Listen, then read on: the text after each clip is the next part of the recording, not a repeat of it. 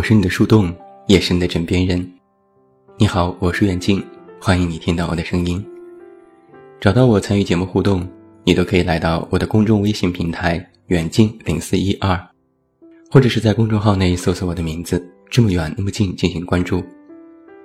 另外，我的新书故事集《我该如何说再见》也已经全国上市，也期待你的支持。今天来给你讲几个故事。企鹅是一个特别爱买鞋的姑娘。每次去逛街，她基本都会买一双新鞋。我曾经问她，为什么对鞋情有独钟？她笑着说：“因为穿上新鞋，感觉自己气场两米八，走路带风。”企鹅是一家广告公司的副总监。三十岁刚刚出头的年纪，在公司里得心应手。高价在 CBD 租着复式公寓，爱好欧式家具，喜欢做饭。他说：“我对自己的生活没什么不满的，工作圆满，爱情顺利，别无他求。”就在他感觉自己会一直这么顺利走下去的时候，接到家里的电话。父亲在年初查出了胰腺癌，要来北京看病。企鹅火速飞奔回家，租了车把父亲接来北京。我们几个朋友去帮忙，企鹅一边说着感谢，一边填写各种住院的手续。父亲被病魔折腾的瘦了一大圈。企鹅给家人在医院附近租了一套两居室。母亲看着房租的收据惊叹：“怎么这么贵？还是算了吧，我们住个快捷酒店就行。”那是我见过企鹅第一次急红了眼。他极力克制自己的脾气，咬着牙说：“你不用管，钱我来出，你照顾好我吧。”过了一段日子，企鹅说：“父亲的病没有办法有效医治。”听说武汉有一家医院效果不错，又要转院。企鹅几乎没有做什么挣扎，就选择了辞职。雪上加霜的是，在他们刚刚到达武汉的时候，接到了男朋友的分手电话。那个男人在电话里说，自己要出国了，对不起。毫无征兆的失恋。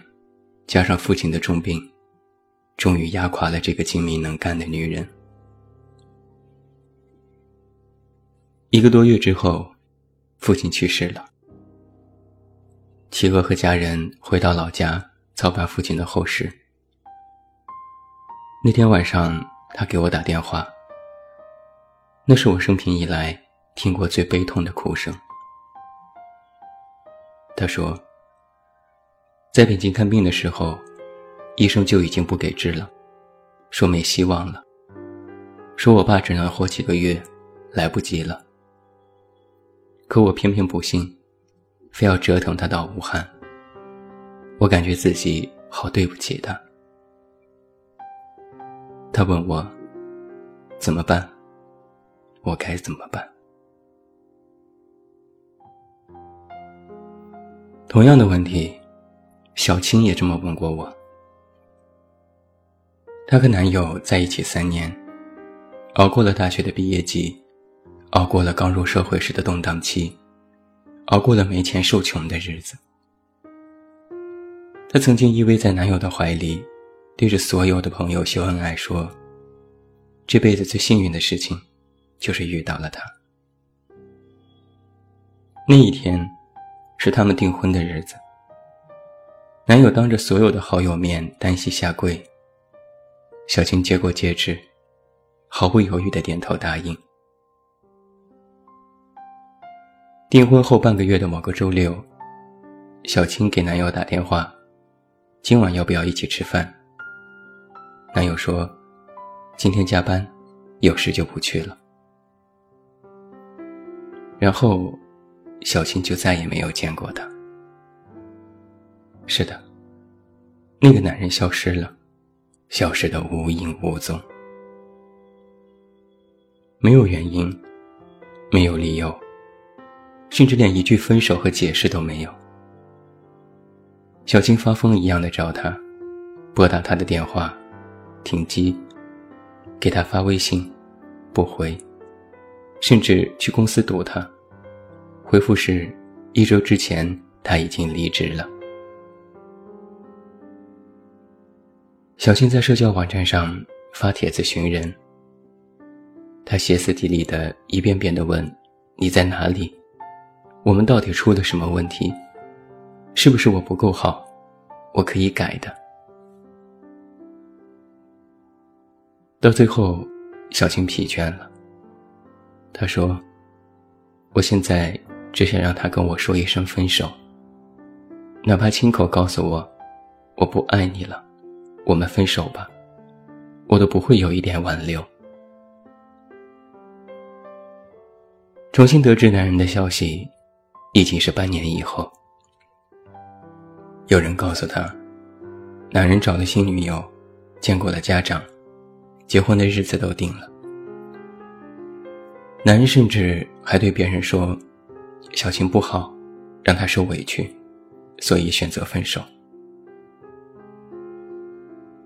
小青在群里发语音痛哭，说根本不知道到底自己哪里做的不好，为什么连别人分手的戏码。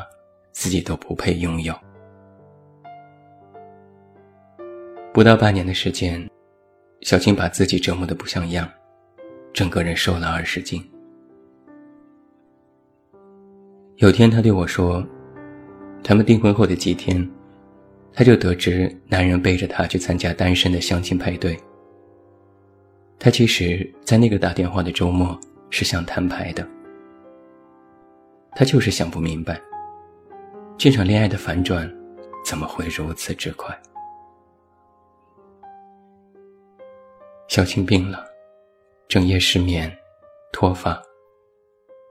朋友带他去看医生，最后诊断他得了抑郁症。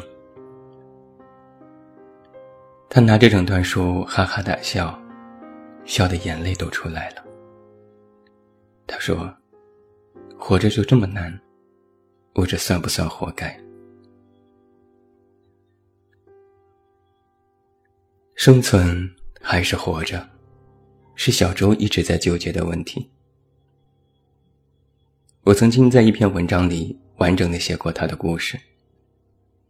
他得抑郁症五年，在这五年的时间当中，他不止一次的想过死，他甚至也这么做过。最近的一次是在上个月，他有整夜失眠。正常的药量已经无济于事，他吃了整整的一盒药，最后陷入了昏迷。我是通过别人知道这件事情的。有人给他打了两天电话没人接，去家里敲门也无人应答。最后是小周的父亲赶到，打开门才发现，小周躺在床上，不省人事。我赶到医院的时候，小周还在昏迷当中。医生说他的右脑已经极度缺氧，还伴随着缺血和并发症，情况十分危急。小周的父亲呆坐在床边，一言不发。我看着那个已经年过半百的老人，心里像是犯了五味瓶，不是滋味。那天我让他父亲回去休息，我来守夜。临走时，他和我坐在医院走廊的椅子上聊天。这个两鬓斑白的老人，捂着脸哭了。良久，他擦干眼泪，长长的叹了一口气。我安慰他说：“会没事的，小周能挺过来。”几天之后，我在外地接到小周苏醒的电话，我赶回去看他。他看着我走进病房，愣了许久。第一句话就是：“我为什么还活着？”我曾经对小周说：“活着比死还困难。如果你能够坚持活着，这么难的事你都熬过去了，死又算什么呢？”小周说：“活着太难了，实在是没有力气了，解脱了该多好。”后来，医生建议小周做 MECT 的电击疗法。这是重度抑郁症最后的救命稻草，有非常严重的副作用，头痛、恶心，还有很严重的失忆。小周给我发微信：“如果做完了，我不记得你怎么办？”我说：“我记得你就行，你别紧张。”他又问：“如果我做了这个？”还不管用该怎么办？我说不会的，你要相信医生，他有很高的成功率。只要你积极配合，你就一定会好起来的。小周叹口气，我估计没有这种好运气吧。有些时候，我很想痛骂生活。因为他真的是太不公平了。很多善良的人，一次次经受着生活的重压，甚至是折磨。我不禁在问：他们到底做错了什么？如果认真生活也是一种错，那这种错，就要付出让人无法承受的代价吗？我们都有感觉撑不下去的时候。失业、失恋、天灾、人祸，人就是这么脆弱。面对那些突如其来的变故，根本不堪一击。外公曾经对我说：“人嘛，都是这样子的。别说走夜路，就是白天都会撞见鬼哦，栽跟头也算常事。”可我总是不服，凭什么是他？凭什么是我？为什么不是别人？为什么不是那些可恶的人？外公说：“没有别人，没有应该不应该，来了就要受着，受着受着就好了。”